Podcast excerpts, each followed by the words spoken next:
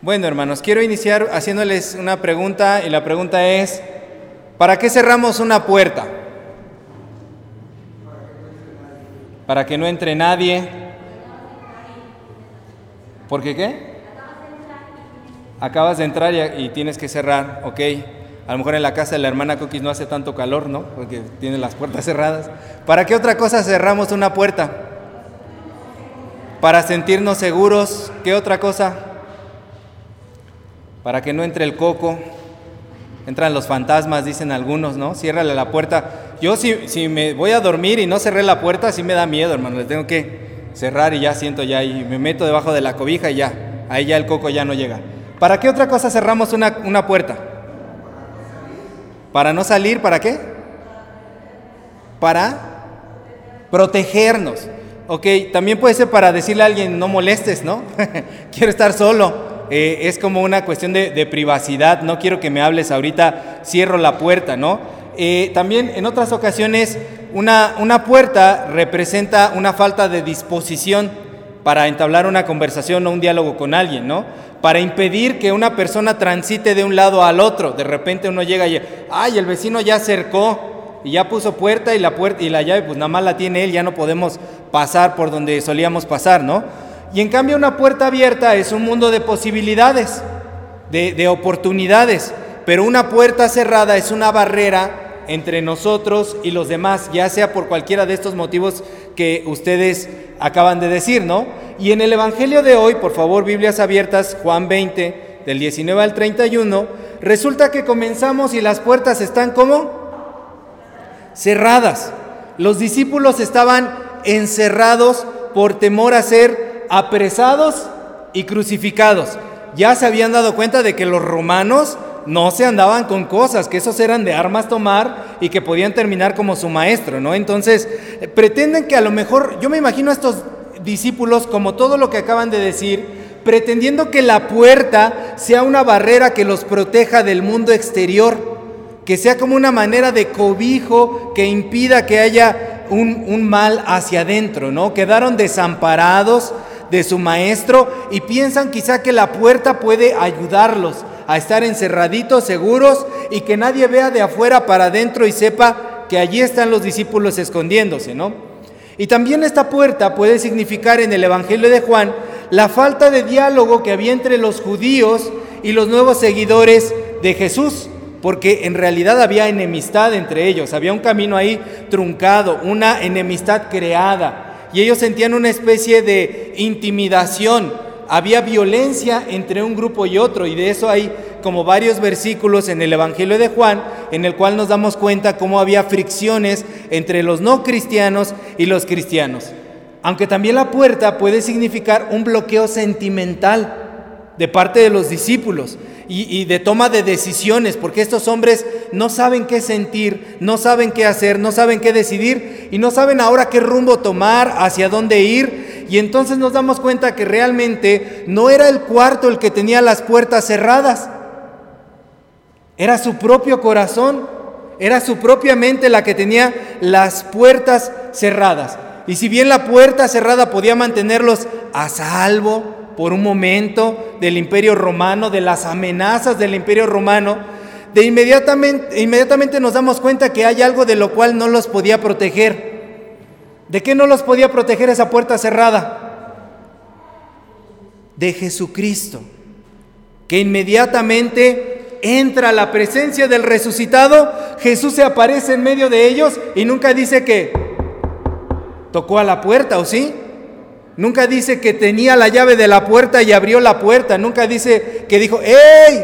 Estoy aquí afuera. Como en Apocalipsis 3:20, ¿no? He aquí yo estoy a la puerta y llamo. No, aquí Jesucristo simplemente aparece en medio de ellos. No sabemos si atraviesa las paredes, si atravesó la puerta de alguna forma sobrenatural. Simple y sencillamente de un momento a otro Jesús está adentro.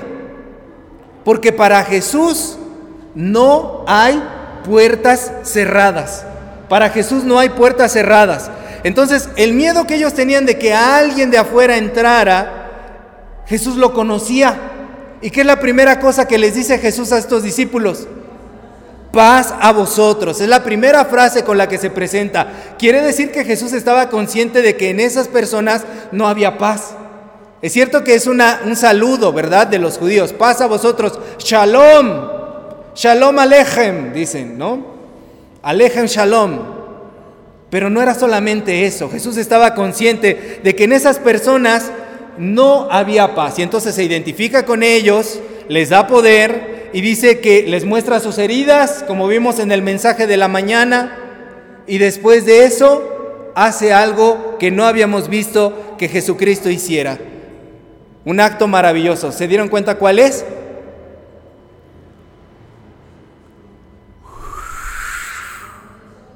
Jesús sopla y les dice, reciban el Espíritu Santo. A quienes ustedes les perdonen los pecados, les serán perdonados.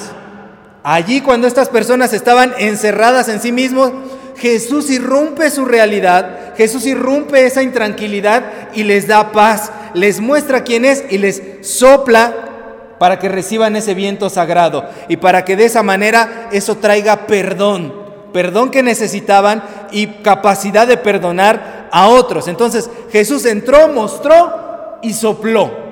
La única acción que no había hecho Jesús en los evangelios, lo hemos visto escupir, hacer lodo, gritar, latiguear, etcétera, etcétera, pero no había soplado. Incluso lo vemos utilizar su boca para otras cosas, ¿no? Para enseñar, para mostrar lo que él hacía. Entraba a todos lados sin temor al que dirán Jesús, pero hasta entonces no se dice que hubiera una escena en donde Jesús hubiera soplado. Perdón, que Jesús hubiera soplado. ¿Qué tiene de especial este soplido divino? ¿Qué tiene de especial este soplido de parte de Dios? Este soplido de parte de Jesús. Bueno, en la Biblia cuando Dios sopla, pasan cosas maravillosas. ¿Recuerdan en el inicio de la creación? Allá en Génesis 2.7 se dice que Dios forma al ser humano del polvo de la tierra, pero era una cosa inanimada. No tenía vida. ¿Qué fue lo que hizo Dios para que tuviera vida? Sopló aliento de vida en su nariz.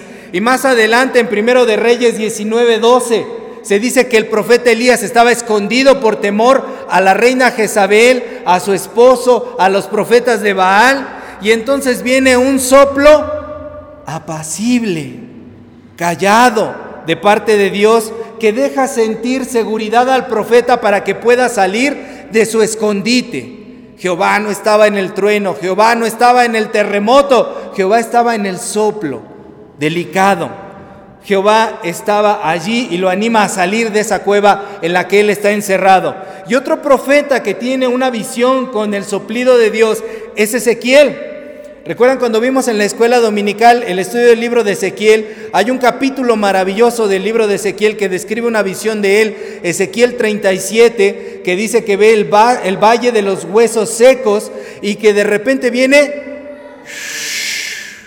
el soplido de Dios y levanta esos huesos y los ensambla y les pone tendones y los fortalece y les pone carne. Y no solo les pone carne, sino que les pone escudos, corazas, les pone los uniformes de soldados para convertirlos en un fuerte ejército de Dios a esos huesos que estaban desperdigados.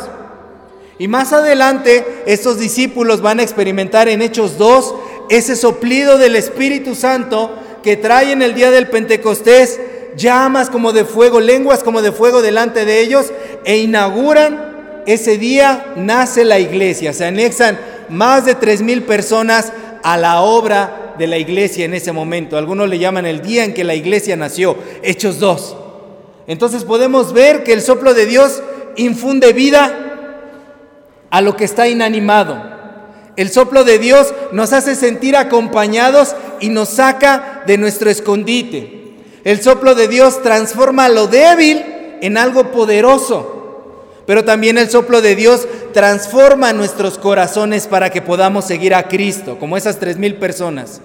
Y entonces les he dado cuatro ejemplos de cómo opera el soplido de Dios en la Biblia. Pero en el caso de los discípulos, estos hombres, vaya que no sé de qué privilegios gozaban, porque a veces hasta da envidia leer todo lo que ellos gozaron todo lo que ellos vivieron y experimentaron y que a lo mejor ni se dieron cuenta porque así somos los seres humanos, nos puede estar pasando la mejor etapa de nuestra vida y no nos damos cuenta. Estos discípulos no solamente experimentan una manifestación del soplido de Dios, experimentan cuatro en una.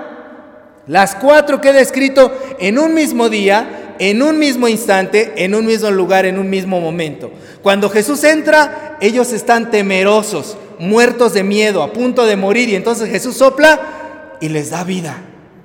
Cuando Jesús entra, ellos están experimentando soledad, abandono, se sienten allí queriéndose esconder por las cosas que han pasado y entonces no quieren hacer otra cosa más que estar encerrado y entonces Jesús sopla y les dice, aquí estoy yo con ustedes, pasa a ustedes, salgan de su escondite.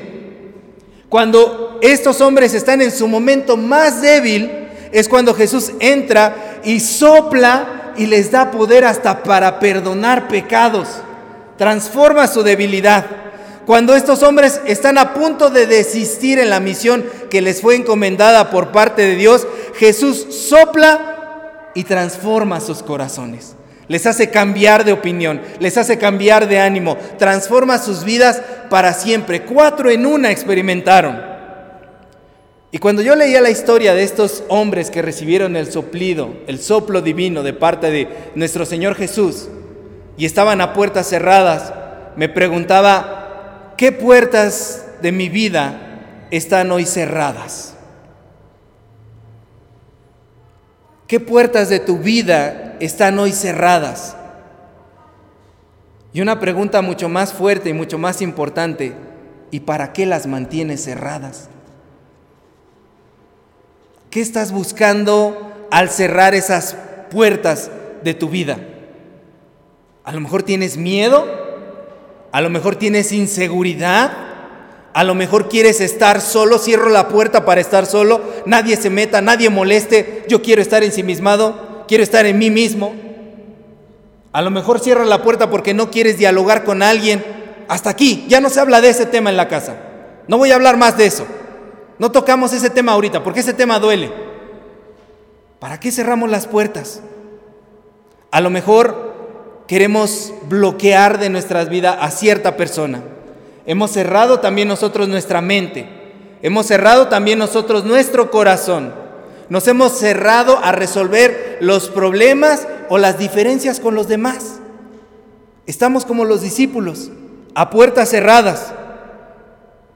Y el mensaje que trae el resucitado el día de hoy porque el domingo pasado celebramos resurrección y hoy estamos recordando las apariciones de nuestro Señor Jesucristo a sus discípulos. El mensaje que trae hoy el resucitado para nosotros es, quiero decirte que por mucho que te escondas, por mucho que cierres la puerta, que ya está cerrada con tres candados y remachada la puerta negra, por mucho que cierre la puerta, Jesús va a entrar en tu interior sin importar de qué grosor, de qué material y cuántos candados le hayas puesto, cuántas barreras y qué tan dura sea la puerta y la coraza que te has puesto y que te has armado en el corazón. Y Jesús no va a tocar. Jesús no va a decir, ¡Ey! Va a entrar. Va a traspasar la puerta. Y en medio de esa situación te va a decir, paz a ti. Shalom mírame, yo soy el que estuve crucificado y ahora es, he resucitado y voy a soplar sobre ti. Recibe el soplo divino. Y las situaciones muertas de tu corazón van a cobrar vida. Y si te estás sintiendo en soledad y te estás sintiendo con cobardía, yo te voy a acompañar, yo te voy a dar valor. Es hora de emprender esos pasos, es hora de dar esos pasos. Y si ahora estás enfermo, si ahora estás débil, yo te voy a fortalecer. Yo voy a hacer que quedes totalmente armado como ese fuerte ejército que eran los, el valle de los huesos secos y ahora es un ejército poderoso. Y si has desistido en tu vida de hacer lo correcto, de tomar las decisiones correctas, yo voy a transformar tu corazón. Hermanos, cuando oramos cerramos los ojos, pero no cerramos las puertas de nuestro corazón. Cierra tus ojos, pero no cierres tu corazón. Y cuando cierres tus ojos, siente el soplo de parte de Dios, ese aliento de vida, ese silbo apacible, ese soplo que reconstruye, ese viento que enciende llamas de su espíritu, sin importar lo que esté pasando y sin importar qué tan encerrado estés tú. Yo recuerdo a un joven que estaba encerrado en su miedo, en su mundo, por una enfermedad nueva que tenía, una enfermedad neurológica y en medio de sus terrores nocturnos encerrado, en medio del horror que le daba sufrir esos ataques, viviendo una época muy oscura de su vida, estaba cantando un día un estribillo que dice, sopla, Cristo sopla. ¿Se lo saben? ¿Nunca lo han escuchado? Sopla, Cristo sopla, sopla Señor, aliento de vida, Cristo sopla Viento de Dios, sopla Señor sobre mí tu vida. Sopla, Cristo sopla. Y mientras cantaba le dio un ataque epiléptico. Y se puso de rodillas sobre la cama, a la orilla. Y se iba a ir de bruces. Y lo último que recuerda es que su mamá y su hermana lo agarraron e impidieron que se lastimara más. Y aunque esa noche sufrió por su enfermedad, Cristo sopló sobre él y lo levantó de donde estaba. Y basado en esa experiencia que es mía, yo les quiero decir hoy, hermanos, dejen que Jesucristo sople sobre ustedes porque aunque la respuesta no va a ser inmediata, y aunque puede que haya todavía algo de sufrimiento, el soplo divino va a hacer milagros en nosotros. Vamos a pedirle a Dios ese soplido. Vamos a pedir que sople sobre nosotros, porque lo que sea que estemos enfrentando, el viento de Dios lo arregla todo. Pongámonos de pie. Amado Padre, gracias. Gracias Señor por entrar en nuestro corazón. Gracias Señor porque aunque constantemente te cerramos las puertas, tú insistes Señor en traer el mensaje de la resurrección a nosotros y soplar con fuerza, apaciblemente o como sea que lo necesitemos para rescatarnos. Sopla Señor sobre nosotros el aliento de vida y rescátanos de donde sea que estemos encerrados. Gracias Señor. Gracias por ese viento bendito que creó todas las cosas y que hoy nos recrea y nos reconstruye. En el nombre de Jesús. Amén.